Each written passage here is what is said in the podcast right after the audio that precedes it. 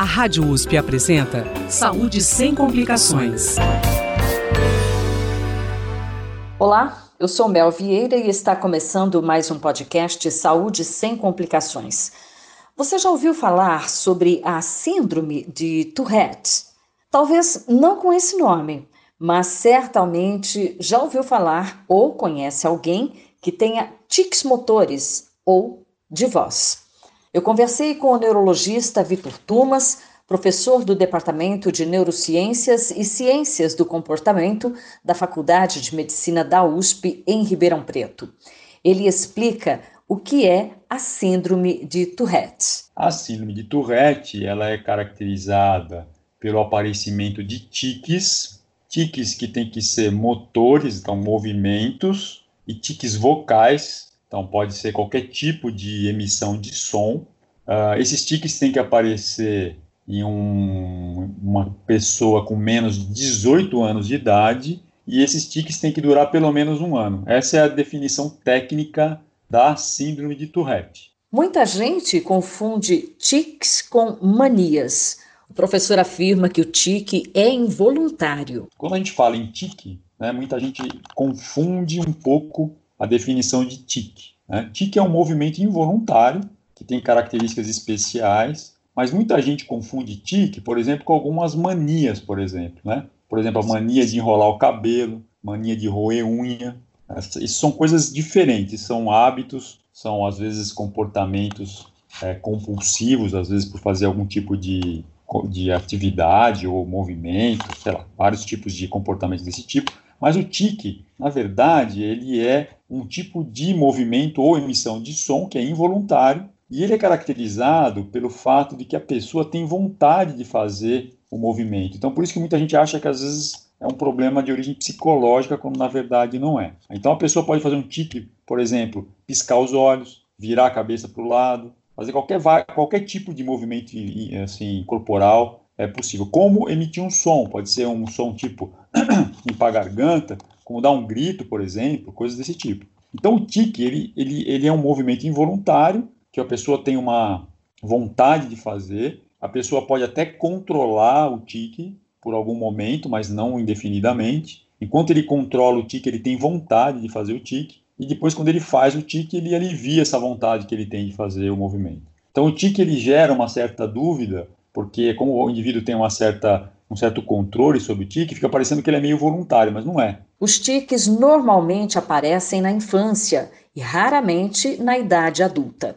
Vamos saber por quê. É porque os tiques, a maioria das vezes, 90, mais de 95% das vezes, é um, é um tô falando 95% no sentido figurado, né? Enorme maioria das vezes, o tique, ele é, a gente chama idiopático, ou seja, ele não tem uma causa conhecida, mas provavelmente a maioria é de origem genética, é hereditário. E esses tiques, eles normalmente aparecem na infância. São muito raros de aparecer na idade adulta. Quando aparece um tique na idade adulta, até pode ser um tique idiopático, hereditário, mas é importante prestar atenção se não é um tique causado por uma outra doença, uma doença às vezes mais grave, e que é preciso que seja investigada. Tá? Então, essa definição de um tique que aparece até os 18 anos, caracterizando a síndrome de Tourette, porque a síndrome de Tourette ela é uma, tipicamente uma síndrome provavelmente de origem hereditária, que está no contexto desses tiques que a gente chama de primários ou idiopáticos, que deve ter uma origem hereditária, como eu falei, e que aparecem na infância. Por isso que tem essa questão da idade. Ah, não é que um tique não possa aparecer na idade.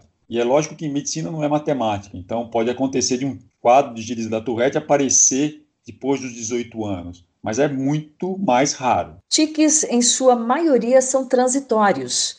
Em alguns casos raros, pode permanecer a vida toda ou se manifestar em momentos de estresse. A maioria dos tiques que aparecem na infância são tiques passageiros, transitórios. A gente chama assim porque a maioria dos tiques, a criança aparece com o tique lá pelos, na maioria das vezes, a partir dos 6, 7 anos até os 12, 13 anos, que é a faixa que mais é, aparecem os tiques. E geralmente a criança tem o tique e ele dura um tempo, muitas vezes menos de um ano, e desaparece. Às vezes é um tipo de. é um tique só. Então, tipo um tique piscar os olhos. Isso é o mais comum. A maioria dos casos é assim. Agora, tem casos que vão caracterizar a síndrome de Tourette que são um pouco mais, digamos assim, mais graves, porque a criança vai ter vários tiques, os tiques vão mudando, eles têm tiques vocais, e os tiques ficam crônicos, então eles duram um te tempo bem longo, geralmente mais de um ano.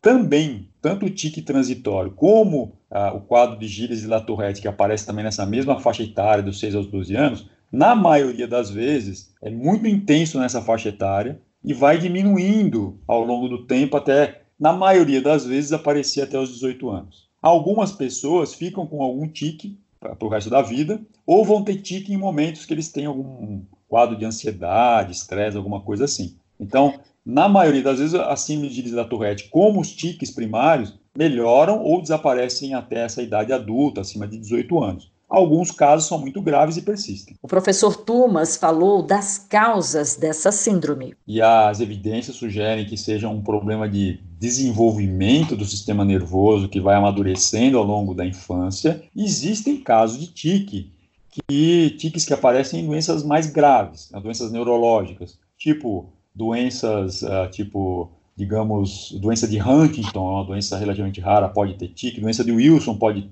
causar tique, às vezes, é, o paciente pode ter tiques induzidos por uso de algumas medicações, isso pode acontecer, é bem raro, mas pode acontecer. Mas a maior parte das vezes, os tiques são hereditários. O diagnóstico da síndrome de Tourette normalmente é feito através de exames clínicos, e o professor lembra que para isso é importante a experiência do profissional.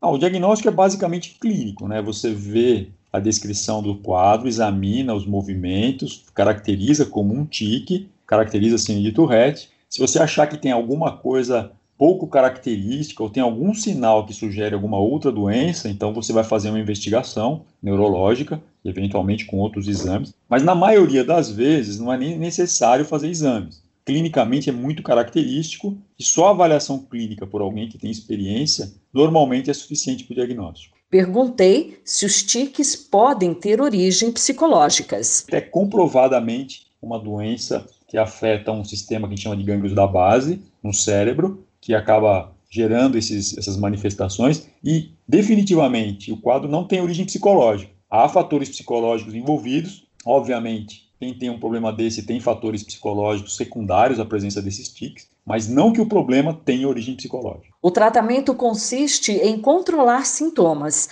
já que a tendência, na maioria dos casos da síndrome de Tourette, é que eles desapareçam com o tempo. Bom, quando o quadro é muito leve, e como ele é um problema geralmente transitório, não requer nenhum tratamento, é só explicação, educação e, ensinar para a família, especialmente para os pais, do que se trata, explicar para os professores, para os colegas do que qual que é o motivo daquele tipo de comportamento. Isso já é suficiente para a maioria dos casos, já que o tique vai desaparecer.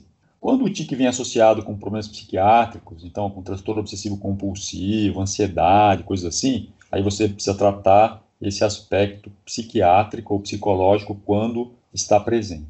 Se o tique é muito incômodo, é um tique que está duradouro, são tiques que acabam atrapalhando a vida da pessoa, então aí sim, aí nesse momento você precisa de tratamentos para conter e controlar o tique. Então você tem vários medicamentos que você pode usar de várias formas, em várias combinações, em que você tenta controlar com medicamentos os tiques. Isso é possível. Normalmente o tique não desaparece, mas ele melhora bastante, então você pode é, lançar mão desse tratamento. Uma coisa que atualmente tem sido bastante indicada, infelizmente não tem muita gente fazendo isso ainda, mas é um tipo de terapia psicológica, que a gente chama de terapia cognitivo-comportamental, que é um tipo de terapia objetiva que tenta treinar o paciente a controlar os tics. O SUS oferece tratamento gratuito para síndrome de Tourette em centros especializados, como por exemplo no Hospital das Clínicas de Ribeirão Preto e de São Paulo, ambos da Faculdade de Medicina da USP.